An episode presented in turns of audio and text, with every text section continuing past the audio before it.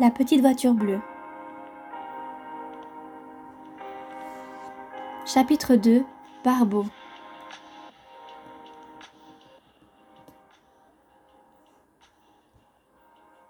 J'avais choisi de travailler à la bibliothèque parce que je pensais que c'était un endroit calme. J'avais naïvement cru qu'il y aurait peu de contacts, peu de clients, peu de collègues.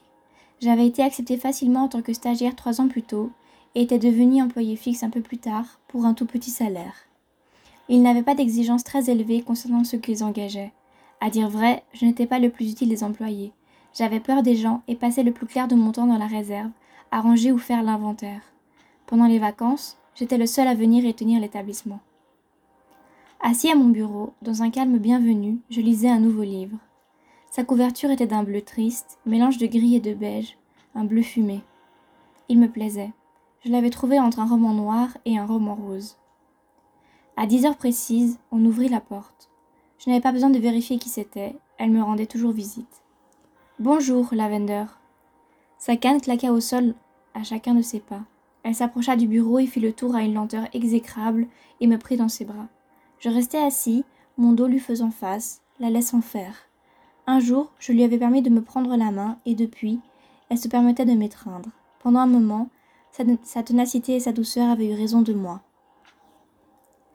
Elle commença, comme toujours, par me raconter sa journée précédente dans un ordre totalement farfelu, avant de s'approcher des rayons des romans historiques. Je la suivis tout en l'écoutant babiller. C'était ma seule amie, et très certainement la seule que je n'aurais jamais. J'observais ses yeux noirs un peu troubles, ses cheveux blancs trop longs et sa peau fripée. Elle avait cet air fragile, attendrissant, qui disparaissait seulement lorsqu'elle se risquait, on ne savait trop pourquoi, à faire des prédictions. Lavender désigna un livre et commença à en énoncer la trame. Je secouai la tête et me retins des rires. Elle m'expliqua à quel point elle avait aimé lire ce bouquin-ci ou ce bouquin-là, mais jamais elle ne tombait juste. L'histoire qu'elle racontait ne correspondait jamais au roman qu'elle désignait de son doigt. Ce jour-là, le livre dont elle parlait se trouvait trois rayons plus bas. Elle ne lisait que des romans historiques. J'étais à peu près certain qu'elle avait déjà parcouru notre petite collection plus d'une dizaine de fois, mais puisqu'elle ne s'en souvenait pas, je ne lui conseillais rien d'autre. Elle s'arrêta de parler au milieu d'une phrase, comme si soudainement le livre dont elle chantait les louanges n'avait plus d'intérêt. Elle me toisa, puis soupira. Toujours pas de bleu, au ganard. Lavender parlait le gaélique. Ce n'était pas mon cas, mais je savais que je venais de me faire appeler jeune homme. Son air déçu en détaillant ma tenue me fit un peu sourire. Je lui avais expliqué un nombre incalculable de fois pourquoi je ne portais pas de bleu et pourquoi je n'en porterais jamais tant que je vivrais à Pitlochry avec ma famille. Elle haussa les épaules et sourit tristement tout en me tendant un livre qu'elle avait lu deux semaines auparavant. Je vais en prendre un aujourd'hui. Ce sera celui-là. La couverture était blanche. Décevant. À mon bureau, je m'occupais de scanner l'article et de lui inscrire la date de réédition à l'intérieur. Avez-vous votre carte de lectrice? Elle pencha la tête de côté avant de fouiller dans son minuscule sac vert pomme. Elle me tendit l'objet demandé que je scannais à son tour. Elle se pencha par-dessus mon plan de travail, s'appuyant sur des documents que ses doigts froissèrent involontairement.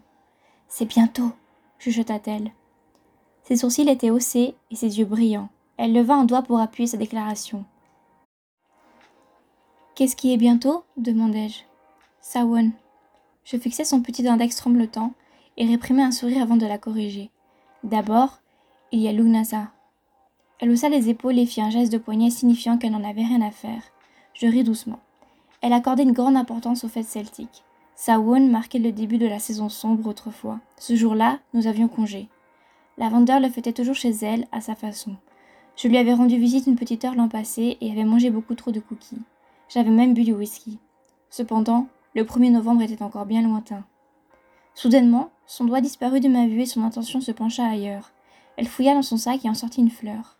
Une fleur bleue. C'est un bleuet, expliqua-t-elle. J'observais la plante avec fascination. Elle était belle. Je touchais ses pétales compliqués avec délicatesse, désireux de ne pas l'abîmer. Je la fis tourner doucement entre mes doigts, enfoncée dans mon fauteuil, incapable de détacher mes yeux de sa couleur. Elle est superbe, je relevai les yeux et vis ceux de mon ami qui étaient humides. Irrémédiablement, des souvenirs de notre première rencontre revinrent à moi. C'était un jour nuageux du mois de juillet. Le ciel n'était pas visible et je m'étais disputé violemment avec ma mère à propos d'invités, de ma timidité, de ma bizarrerie, en bref, de sujets récurrents. J'étais partie pour mon deuxième jour de stage, le cœur lourd et les larmes au bord des paupières. Je m'étais cachée sous une table d'un coin abandonné de la bibliothèque dès le début de mon service. J'avais pleuré tout mon saoul et mes yeux me piquaient tellement que j'avais envie de pleurer encore. Devant moi, des pieds habillés de chaussures d'un bleu barbeau étaient passés, puis s'étaient arrêtés. Elle n'avait pas de canne à l'époque. J'avais entendu quelques craquements d'os, puis une petite plainte, et devant moi était apparue une lavandeur à genoux. Qu'est-ce qu'un employé de bibliothèque fait accroupi sous un bureau? J'avais essuyé mon nez avec mon poignet. J'avais haussé les épaules. Sa main m'avait atteint quelques secondes plus tard pour me faire sortir de là. J'avais reculé à la vision d'un contact étranger et avait préféré sortir de moi-même. Elle avait penché la tête doucement, intriguée, sans siffler un mot.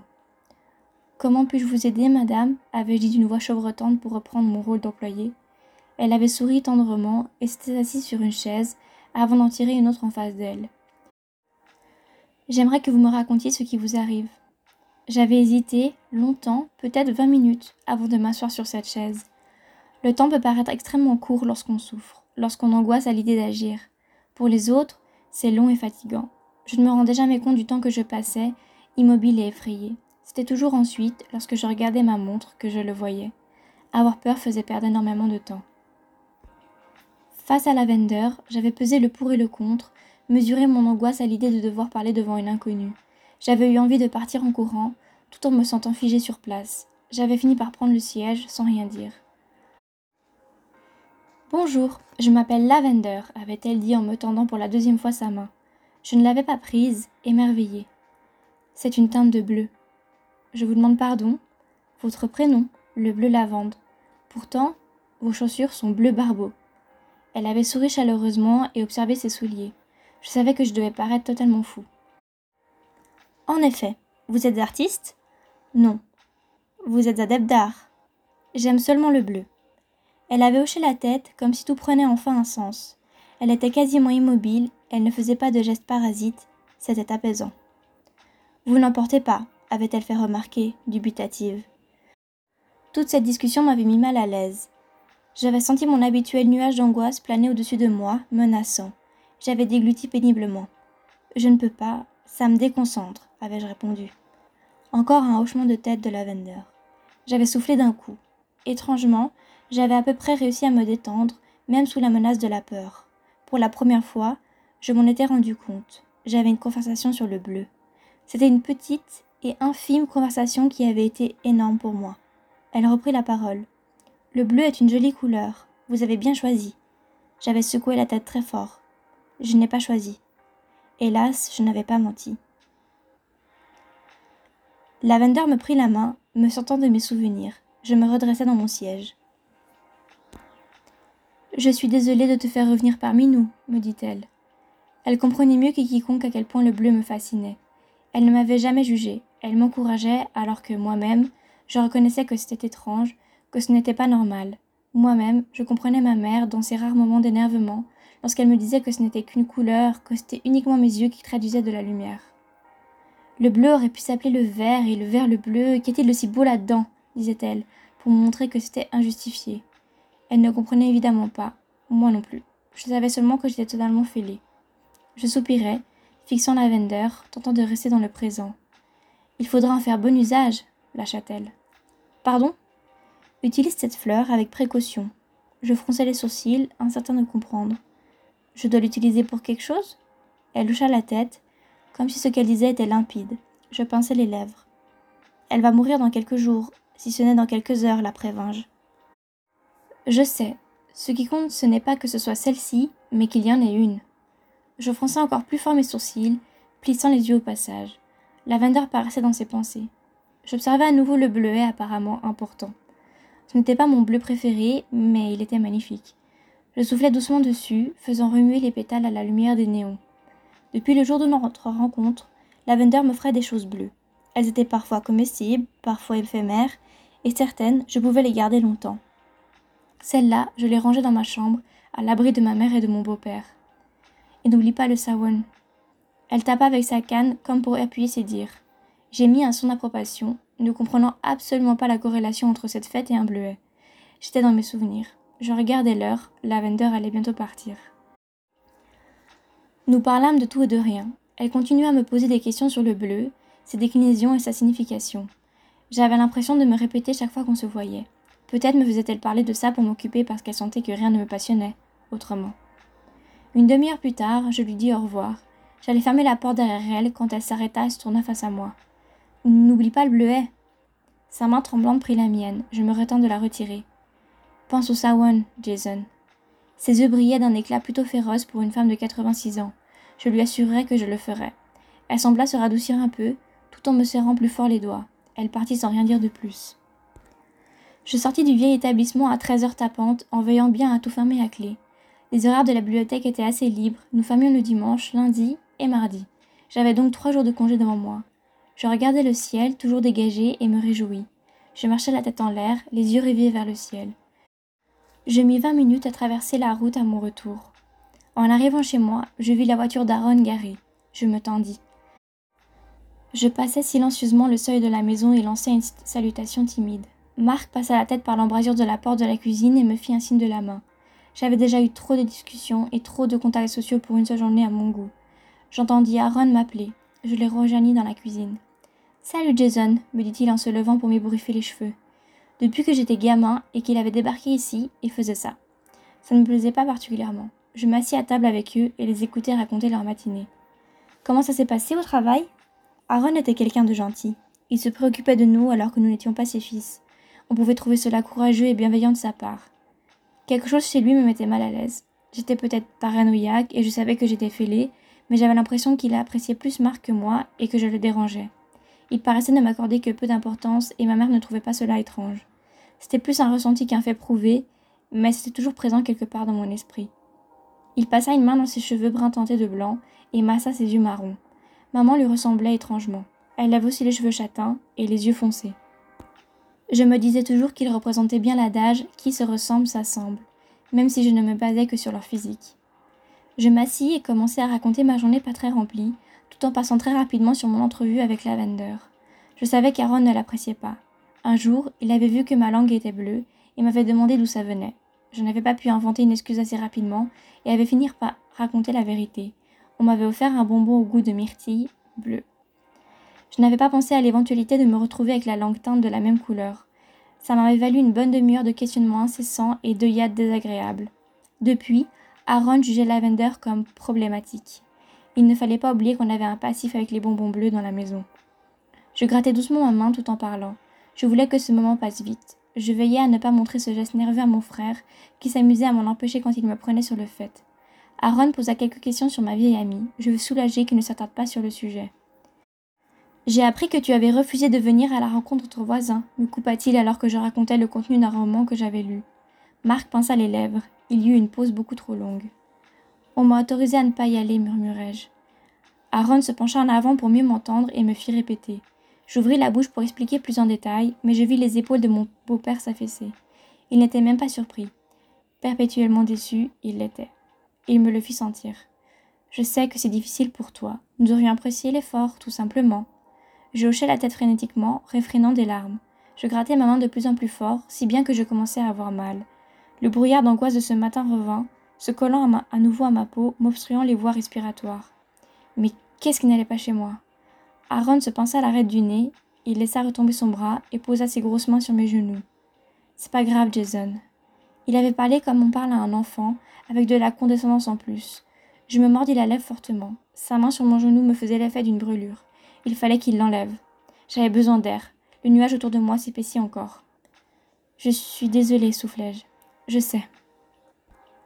Je savais qu'il essayait de remplir un rôle de père, mais je lui en voulais d'avoir retourné le couteau dans la plaie. Je lui en voulais d'avoir remis le sujet sur le tapis, alors qu'il savait que rien ne changerait. La seule chose que ça apportait, c'était la manifestation de sa déception et l'accentuation de son désintérêt pour moi. Je regardais Marc, cherchant un peu d'aide. Il était occupé à gratter quelque chose sous ses ongles, visiblement mal à l'aise. Je devais me reprendre. Aaron enleva enfin ses mains de mes genoux. Elles étaient plus grosses que celles de mon père. Je me relâchai un peu. Il se leva visiblement désintéressé du sujet et commença à s'affairer. Je tentai d'inspirer, m'excuser à nouveau envers Aaron, qui me répéta que ce n'était pas grave, tout en coupant une pomme. L'air était irrespirable. Ma mère entama un long discours sur ce qu'elle apporterait aux nouveaux voisins, ce qui me rendit d'autant plus malade. Je commençai à paniquer. Pour la seconde fois de la journée, je sortis précipitamment de la cuisine, laissant ma mère déblatérer sur les bienfaits d'une tarte. Je claquai presque la porte de ma chambre. Je balançai mon sac sur mon lit et m'accroupis, appuyé contre la porte. J'enfonçais mes poings dans mes yeux. J'avais mal. La douleur partait de mon cœur et se propageait à la vitesse de l'éclair, transperçant ma peau, diffusant dans l'air ambiant. L'atmosphère était trop douloureuse. Je ne voulais plus avoir peur. Je voulais monter dans une voiture et ne pas faire de crise de panique. Je voulais traverser la route normalement. Je voulais avoir des conversations agréables. Je voulais exprimer mon opinion. Je ne voulais plus suffoquer à l'idée de rencontrer de nouvelles personnes. Je voulais vivre. Je voulais que ça change. Mais j'étais incapable de le faire tout seul. J'étais terrifiée par l'avenir. Je transpirais à l'idée de devoir quitter Pitlochry pour avoir un endroit à moi. Je redoutais le jour où mes parents me mettraient à la porte parce que je serais devenue un fardeau. J'angoissais d'avoir à avancer seule et en même temps, je tremblais d'excitation. J'imaginais un endroit à moi, un endroit où le bleu ne serait pas interdit, un endroit où je serais seule, sauf qu'en étant Jason et en étant qui j'étais à cet instant, je n'y arriverais pas. J'attendis quelques minutes que mon cœur décélère et que mes larmes cessent de couler. Je savais que je paniquais pour rien, qu'on avait seulement parlé de rencontrer les voisins, mais la déception d'Aaron, c'était trop. Je me sentais coupable. J'avais l'impression de ne pas remplir mon devoir. Ça paraissait important. J'avais l'impression de faire une millionième erreur. Fatiguée, je me couchais dans mon lit et fixais mes vieilles étoiles fluorescentes au plafond. Avec le temps, j'avais arrêté de remarquer qu'elle dessinait une encre de bateau. La voix lanterne de mon père me revint en tête. Ta mère t'appelle, petit matelot. J'avais même oublié que mon père me surnommait ainsi. Je souris en pensant à mon père et ma mère en train de décorer ma chambre avant qu'elle ne soit repeinte et que tout le bleu en soit effacé. Je voyais bien mon père dessiner une encre pour me rappeler que j'étais son petit matelot, voguant sur l'eau bleue, fixant l'horizon. Cette idée me mit un peu de baume au cœur. Le bleu était une source de réconfort inépuisable. Je me levai et sortis le bleuet que Lavender m'avait offert de mon sac à dos noir. Je m'agenouillai au bord de mon lit et tirai une boîte en bois beige, fermée à clé. Je l'ouvris doucement et y rangeai mon cadeau du jour. Avec celui-ci, les présents commençaient à s'accumuler. Il y avait, par exemple, une petite baleine en porcelaine bleu marine, un bout de jean, un mini crayon bleu clair et un bouton bleu égyptien. Je souris devant ma petite boîte secrète. J'inspirais profondément. J'effleurais tous mes souvenirs et m'attardais sur le dernier. Je ne comprenais pas en quelles circonstances on pouvait utiliser un bleuet à bon escient. Il fallait que je comprenne ou que j'accepte que certaines parts de lavender resteraient toujours un mystère insoluble pour moi. Je refermai doucement ma boîte et la remis à sa place avant de m'allonger à nouveau sur mes draps gris. Encerclé par toutes mes peurs, le bleu était ma seule porte de sortie. C'était ma seule obsession et ma seule fascination. Je ne savais pas quand ça avait commencé. Je ne me souvenais pas d'un temps où le bleu ne me plaisait pas. J'aimais ça, tout simplement. C'est le propre des choses qu'on aime, ça ne s'explique pas. C'était comme ça. Quant à mes angoisses, elles n'avaient, à ma connaissance, pas de fondement. J'étais simplement un enfant peureux, stressé ou timide. Ce qu'on m'avait toujours dit. On ne s'attardait pas sur le fêlé de la famille, il y en avait toujours un, de toute manière. Ma vie se résumait donc à ça, du bleu et de la peur. Une peur bleue, paradoxale, de vivre.